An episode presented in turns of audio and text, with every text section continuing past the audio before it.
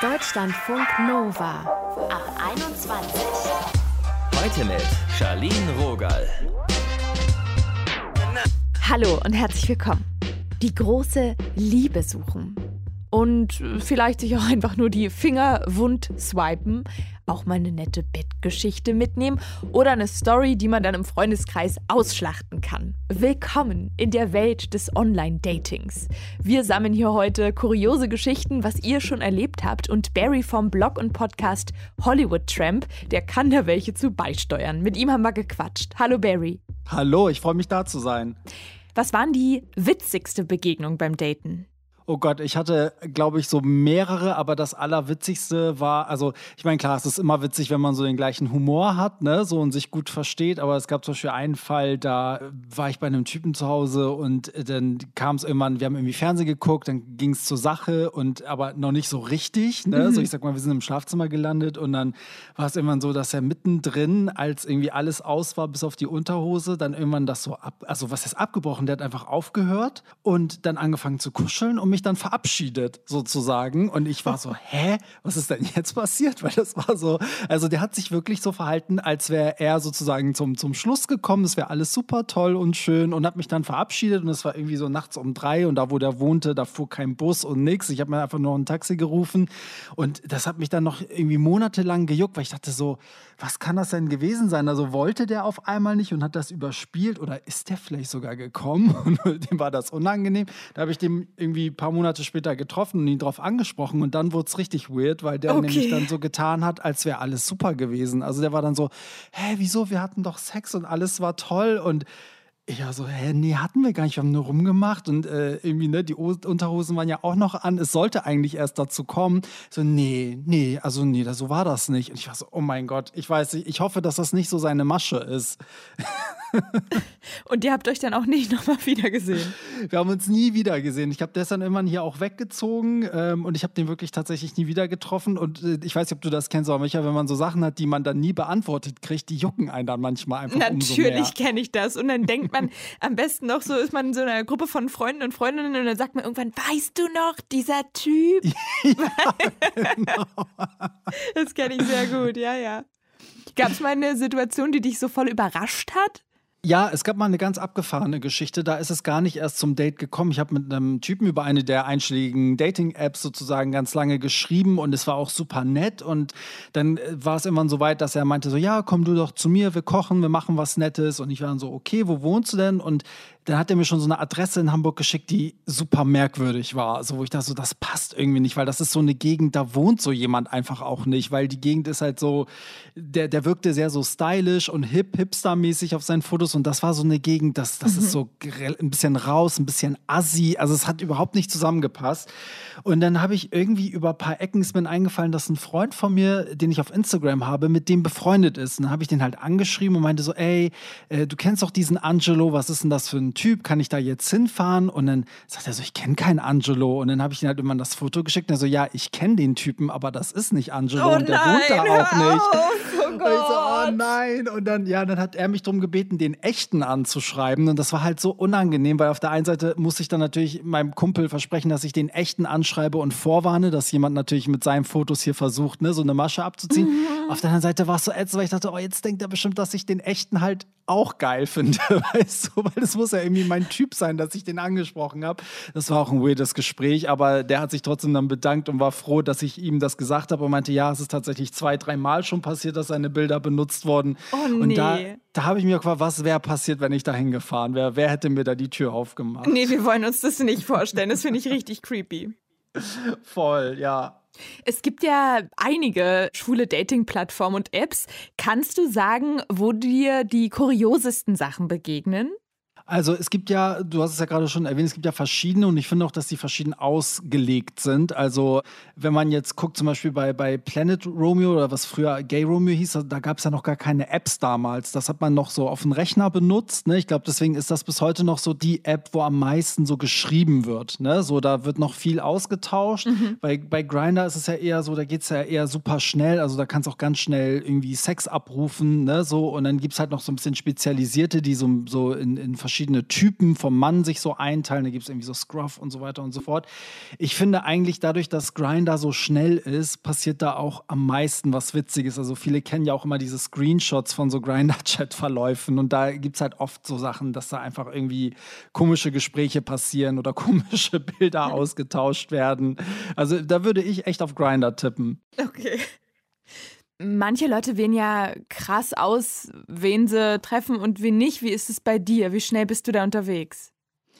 Also bei mir dauert es auch, muss ich ehrlich sagen. Also ich bin immer sehr skeptisch. Ich versuche auch immer, die Leute so doppelt und dreifach abzuchecken. Also ich gucke dann immer, ich finde es immer gut, wenn die schon Instagram oder so haben. Und was ich aber auch mache, ich weiß nicht, ob das ein bisschen strange ist, aber ich frage auch oft, ob sie mir dann ein Bild schicken können, wo ich sage, was die machen sollen.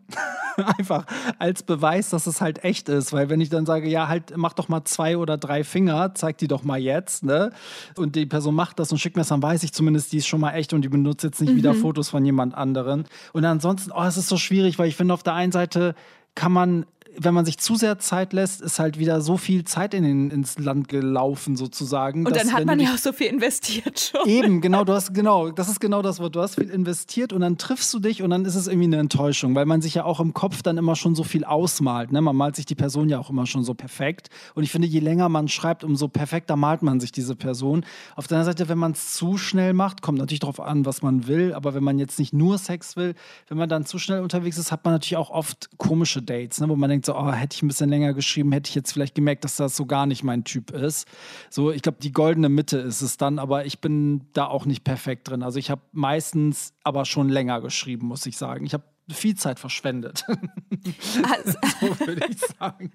Hast du schon mal so einen asozialen Abgang gemacht, so in äh, Richtung Ghosting? Nee, das habe ich nicht gemacht. Ich habe aber schon oft abgesagt, muss ich sagen. Also ich habe oft, wenn es dann irgendwie schon so halb stand und ich dann gemerkt habe, nee, irgendwas stimmt nicht, habe ich es halt einfach unter irgendeinem Vorwand abgesagt. So. Und dann mich aber auch nie mehr gemeldet oder so. Ne? Und wenn dann die Person nochmal ein zweites Mal kam, habe ich dann gesagt so, nee, das passt nicht mehr und äh, alles gut. Ne? So, aber geghostet habe ich tatsächlich noch nicht. Finde ich das auch ganz schlimm, dich. muss ich ja, sagen. Das ja, das ist ja wirklich auch eine üble Sache. Finde ich auch, weil ich finde dann lieber, ich hatte auch mal einen, der hat mir das ganz ehrlich ins Gesicht gesagt. Wir haben uns dann irgendwie drei, vier Mal getroffen. Beim vierten Mal meinte er so, ey, irgendwie habe ich das Gefühl, das passt irgendwie alles nicht. Und der hat mir dann auch wirklich ganz ehrlich gesagt, was er an mir scheiße findet. Ging ein bisschen auch zu weit vielleicht dafür, dass wir uns erst dreimal gesehen haben. Aber ja. ich konnte damit viel besser umgehen. Weil ich dachte, okay, das macht für mich Sinn. Also der hat sich für ganz andere Sachen interessiert und dies und das und das. Und unterm Strich dachte ich so, okay, das war jetzt irgendwie auch verletzend, aber ich verstehe die Punkte. Also es ist auch wirklich, wie er sagt. Ich bin komplett anders als er und damit konnte konnte ich viel besser umgehen. Und das Kapitel konnte ich auch schnell zumachen, ist mir dann aufgefallen. Also manchmal ist das gar nicht so verkehrt, den Leuten einfach die Wahrheit zu sagen, weil du kennst das vielleicht selber, wenn man geghostet wird, damit beschäftigt man sich ja noch Wochen. Ja, da braucht man auf jeden Fall ein sehr gesundes Selbstwertgefühl, um dann nicht einzugehen. Ja, voll. Das sagt Barry vom Blog und Podcast Hollywood Tramp. Danke, Barry, dass du hier so offen gequatscht hast. Sehr gerne. Deutschlandfunk Nova. Manchmal, da ist sie auf Tinder, Bumble und Lavu gleichzeitig unterwegs, bis der Moment kommt und Mello alle Dating-Apps von ihrem Handy löscht. Zumindest für ein paar Wochen. Über ihre Hassliebe zu Tinder und Co. haben wir gesprochen. Hallo Mello. Hi. Bist du denn gerade in der Tinder-Phase? Ich bin gerade mal wieder in der Tinder-Pause. Oh, was muss passieren, dass du die App pausierst oder löschst? Eigentlich ähm, gar nicht so viel, weil ich relativ schnell immer genervt bin. Weil ich glaube, ich die Welt manchmal so ein bisschen romantisiere. Und dann ist es aber eigentlich nicht das, was ich mir eigentlich ausmale.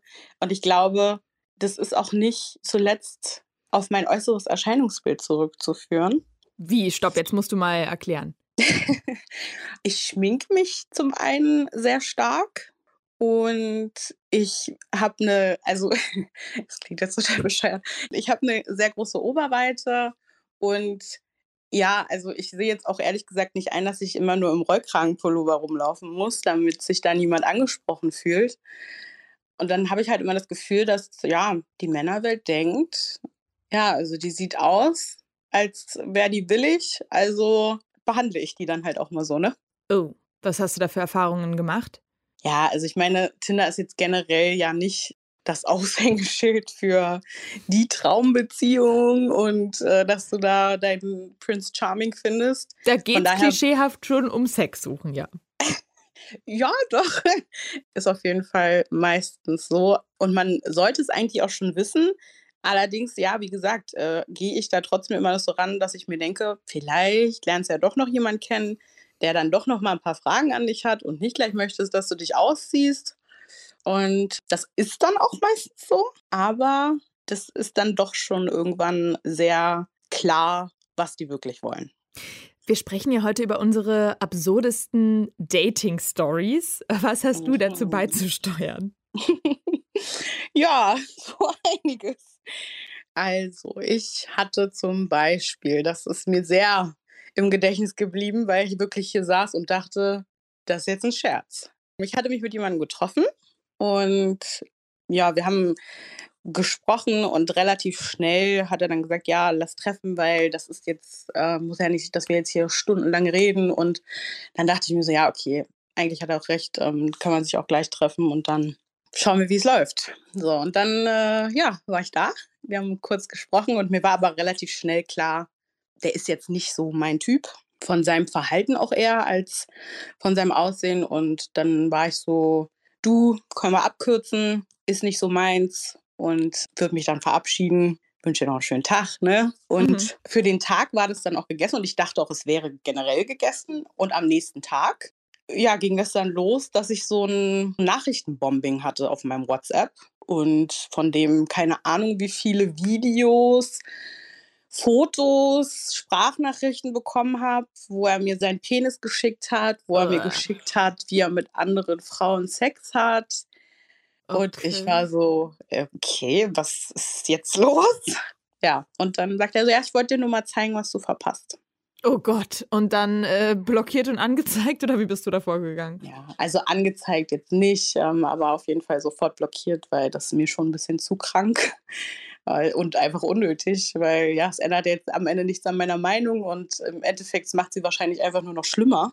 Wenn du in einer Online-Dating-Phase gerade bist, wie häufig triffst du dann Menschen?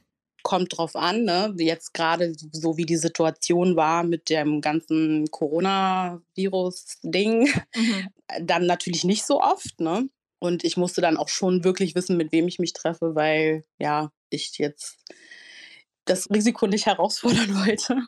Aber als es noch nicht so war, da habe ich mich, je nachdem, wie es gelaufen ist, entweder mit einem getroffen und dann lief es gut oder dann auch mal mit mehreren die Woche. Ja, und dann äh, hat man halt geschaut, wie es so läuft. Ne? Also je nachdem, wie sich das dann halt ergeben hat. Aber ja. Mello, hast du denn auch mal so einen richtigen Dating-Fail erlebt? Ja, das natürlich auch, das bleibt nicht aus. Und zwar habe ich äh, jemanden kennengelernt, auch über so eine Dating-App. Dann haben wir auch also ein paar Dates gehabt und relativ schnell angefangen, das Ganze so dachte ich zumindest, official zu machen.